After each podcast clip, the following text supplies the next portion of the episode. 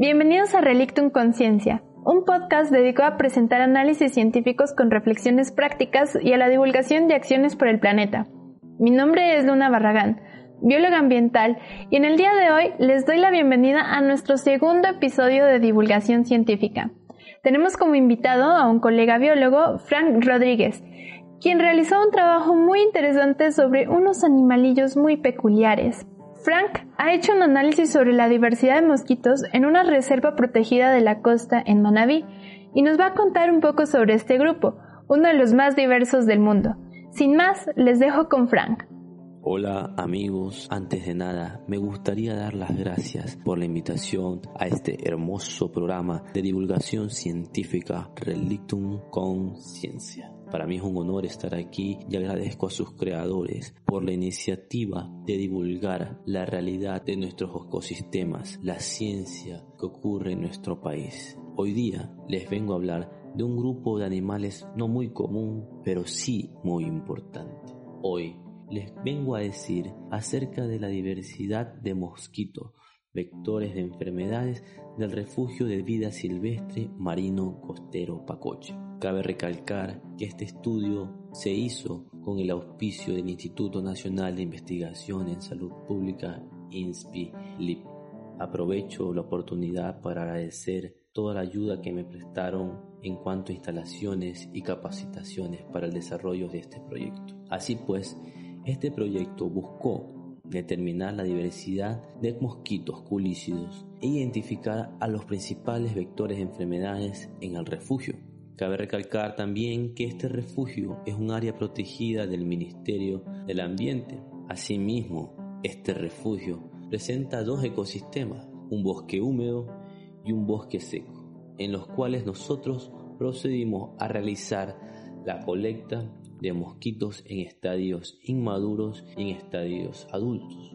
En el primer bosque encontramos 723 individuos cuales estaban representados en 10 géneros con 28 especies. Se encontró que también en el bosque seco habían 67 individuos representados en 8 géneros con 14 especies. Cabe recalcar que en los dos ecosistemas encontramos potenciales vectores de enfermedades. Y ustedes se preguntarán, ¿por qué mosquitos? Si retrocedemos un poco en la taxonomía, llegamos hasta los insectos. Los insectos constituyen más de un millón de especies. El orden Diptera, Anopheline y Culicine, en la que se encuentran los mosquitos. Estos se caracterizan por tener una probóscide larga. Esta es una estructura que le permite la alimentación. También posee alas membranosas, escamas en las venas y escamas erectas en la parte superior de la cabeza.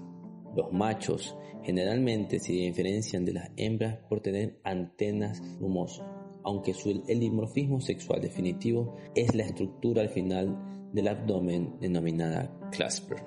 Los mosquitos son considerados importantes vectores en los ciclos de enfermedades emergentes y reemergentes. Es así que las enfermedades transmitidas por los culícidos son considerados como la mayor razón de mortalidad y morbilidad en países de desarrollo. Dentro de las enfermedades de transmisión, las cuales los culícidos se encuentran involucrados, están malaria o paludismo, dengue en sus formas severas y hemorrágicas, zika, chikungunya, máyaro, fiebre amarilla, encefalitis equina venezolana y del este ileus y estomatitis vesicular. Las enfermedades de mosquitos también afectan a la mayoría de la población, siendo la malaria endémica en 106 naciones, lo cual lo constituye en una amenaza para la mitad de la población mundial. En el 2007, alrededor de 500 millones de personas fueron contagiadas y de los cuales murieron un millón, la mayoría habitantes de África. Pues bien, ¿Y cómo nosotros eh, procedimos a realizar este proyecto? Fue muy interesante ya que realizamos una salida de campo. Nos dirigimos hacia la parte más sur de Manabí, donde se ubica el refugio de marinos costeros Acoche. Este es un bosque de transición que posee un área costera y también posee un área, un área de bosque. Y este área de bosque está separado en bosque seco y en bosque húmedo. Nosotros decidimos realizar la aplicación de trampas y de colectas de individuos tanto en el bosque seco como en el bosque húmedo. Y para ello realizamos la colecta de colícidos según el manual de métodos de captura de mosquitos planteado por Rubio en el 2015. Para la captura de mosquitos en estadio adulto se colocaron cuatro trampas de tipo CDC de luz normal en cada ecosistema.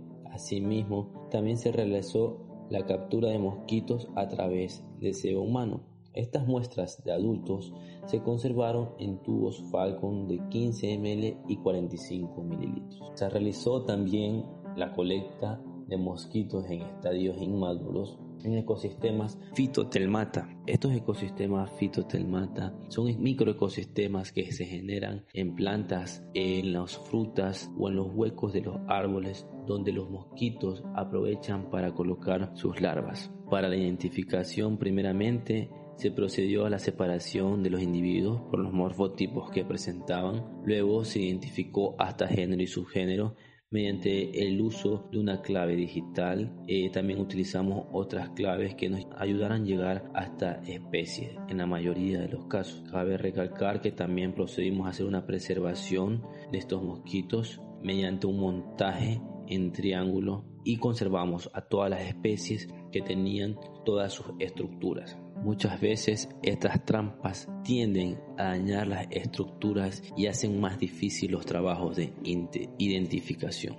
Pues bien, como en un inicio les mencioné, en el bosque húmedo encontramos alrededor de 723 especies en términos de abundancia. En tanto, en el bosque seco encontramos 67 especies. Vemos que hay diferencias significativas en cuanto a la abundancia de mosquitos en el bosque húmedo y en el bosque seco. Esto lo logramos determinar debido a la disponibilidad de criaderos que existían en el bosque húmedo, la temperatura y los reservorios naturales que se formaban en este ecosistema. Así también planteamos análisis estadísticos de riqueza índices de Simpson, Llano y también la equitabilidad de Pillow. Estos análisis estadísticos nos sirvieron para la interpretación de nuestros datos y emitir criterios ecológicos sobre el estado de estos ecosistemas. Por otra parte, pudimos determinar cuáles eran las potenciales enfermedades que se podrían dar en estos ecosistemas. Cabe recalcar que estamos hablando de potenciales. En el bosque húmedo encontramos cuatro tribus como Adenini, Sabetini y Culicine. Adenini es expresado en tres géneros, Aedes, Hemagogus y Sorófora. Dentro de Aedes encontramos Aedes serratus y Aedes angustivitatus como vectores de encefalitis equina venezolana. Así también encontramos Aedes aegypti. Esto fue muy importante, un hallazgo importante dentro del bosque húmedo ya que Aedes aegypti se encontraba solo en sectores urbanos y aquí estamos haciendo un registro de esta Aedes aegypti en una zona selvática. Pues bien, esta Aedes aegypti es encargada de transmitir enfermedades como el dengue, zika, chikungunya, fiebre amarilla y mayaro. También encontramos el género Hemagogus con tres especies, donde la especie Hemagogus equinus es la encargada de la transmisión de la fiebre amarilla selvática. Por otro lado encontramos al género Sorófora, con la especie Pseudophora ferox, encargada de la transmisión del virus de Ilius. Asimismo, dentro de la tribu Sabetini encontramos al género Sabetes, con los géneros Sabetinis, Sabetoides y Sabetes. El género Sabetes es encargado de la transmisión de la fiebre amarilla selvática y también del virus de Ilius y el Mayaro. Finalmente, dentro del bosque húmedo encontramos a la tribu Culicini con el género Culex. En esta parte encontramos Ulex carolia y dos morfotipos que no logramos identificar. Asimismo, Culex es encargada de la transmisión del virus del occidente del Nilo. Dentro del bosque seco y su relación con la transmisión de potenciales enfermedades vectoriales, encontramos tres tribus, Adenini, Sabetini y Culicini. Dentro de Adenini encontramos tres géneros, Aedes, Hemagobus y Sorófora. Aedes con Aedes sexlineatus, encargada de la transmisión del virus del occidente del Nilo. Hemagogus con Hemagogus equinus, encargado de la transmisión de la fiebre amarilla selvática. Y Sorófora con Sorófora ferox, encargada de la transmisión del virus de Ilius. Asimismo encontramos a la tribu Sabetine con el género Sabetes, encargada de la transmisión de la fiebre amarilla selvática Ilius y Mayer. Dentro de Sabetes encontramos Sabetes sabetinus identicus, Sabetes quasicianeus y purpureus. Dentro de Culicini encontramos al género Culex, donde podemos determinar la especie Culex carolia y dos morfotipos. Cabe recalcar que el género Culex está involucrado en la transmisión del virus del occidente del Nilo. Finalmente, en el refugio de vida silvestre marino costero Pacoche se registran 10 potenciales vectores de arbovirosis emergente y reemergente. Las especies halladas han sido reportadas como vectores en diferentes regiones de América del Sur. Un hallazgo importante fue que registramos Aedes aegypti en un ecosistema fitotralmata de una bromelia, a pesar de que esta especie posee hábitos netamente antrópicos domésticos. Por otro lado, los estudios de diversidad de organismos son de gran relevancia, ya que permiten identificar nuevos registros de la distribución de la biota y áreas de endemismo. Por otra parte, cabe recalcar que en el bosque húmedo existe una gran abundancia de monos aulladores, de roedores y de aves. Esto hace que los mosquitos tengan una fuente primaria de alimentación. Esto explica la abundancia de este grupo en el bosque húmedo. Por otra parte, también es importante decir que se ha encontrado a estos mosquitos de los géneros abetes y hemagogos indicadores del estado de conservación de los bosques, encontrando estas especies en bosques primarios. Si bien estos bosques tienen un grado de afectación e intervención antrópica, eh, muestran un alto grado de conservación primero debido al alto índice de primates superiores, de mamíferos superiores y asimismo por la presencia de este grupo de mosquitos que es totalmente restringida.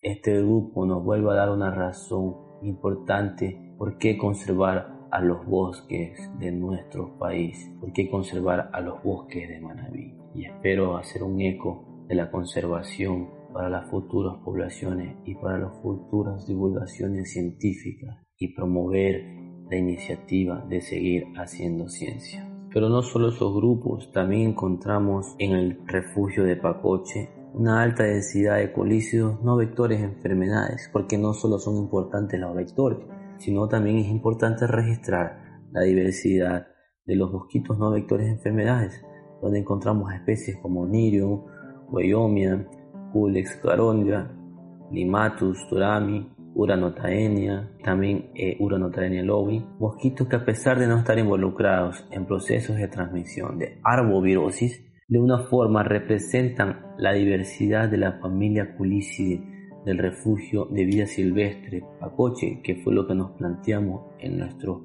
objetivo. En conclusión, existe grandes diferencias en la composición de colícidos entre los ecosistemas bosque húmedo y bosque seco, ya que las abundancias de las especies compartidas varían drásticamente en los ecosistemas, lo que hace referencia a comunidades totalmente distintas. En resumen, este se considera un estudio preliminar sobre el conocimiento de la fauna de Culícide del refugio de vida silvestre marino costero Pacoche desde un punto de vista de composición de la comunidad de la familia Culícido y su relación geográfica, así como la importancia de los ciclos de transmisión de importantes patógenos no estudiados en la región. Finalmente, hago un llamado a toda la comunidad científica y a todos los jóvenes a seguir investigando, ya que se requieren mayores estudios de biodiversidad y ecología poblacional de especies en este grupo para identificar cambios en la estructura y dinámica poblacional que informen sobre los estadios en los que estos grupos son más vulnerables a las estrategias de control, porque eso es a lo que tenemos que apuntar de cierto modo a las estrategias de control para evitar brotes epidémicos en la población. Una vez más, agradezco la invitación a este programa y a seguir conservando la diversidad de especies, ya que ese es nuestro futuro. Muchas gracias Frank por compartir con nosotros tu investigación. Los mosquitos son un aspecto de la diversidad muy descuidado, pero conocer sobre estas especies es elemental para prevenir futuras epidemias. Yo quiero añadir a esto que el cambio climático tiene un gran impacto sobre estas comunidades. En primer lugar, ampliando su rango de distribución de manera que los vectores estarían presentes en lugares donde antes no era posible. Además, degradando los ecosistemas naturales donde existen los reservorios de mosquitos, lo cual hace que se desplacen a áreas pobladas por el hombre. Y finalmente, reduciendo la diversidad, de manera que proliferan únicamente mosquitos vectores y aquellos que cumplen funciones importantes perecen. Así es como Frank nos dice, anímense a investigar más sobre estos animales. Es la única manera en que podemos anticiparnos y actuar para prevenir un futuro desastre. Si tienen dudas u opiniones, compártelo con nosotros en nuestras redes sociales, Facebook o Instagram como relictum.c. Además, si te interesa participar en la conservación de la biodiversidad junto con comunidades mediante voluntariados, escríbenos un email a relictum.c.gmail.com. Agradecimientos a Hernán Orellana por ser parte del desarrollo del material y la producción, a Danilo Orellana por la música y a ustedes por escucharnos. ¡Hasta la próxima!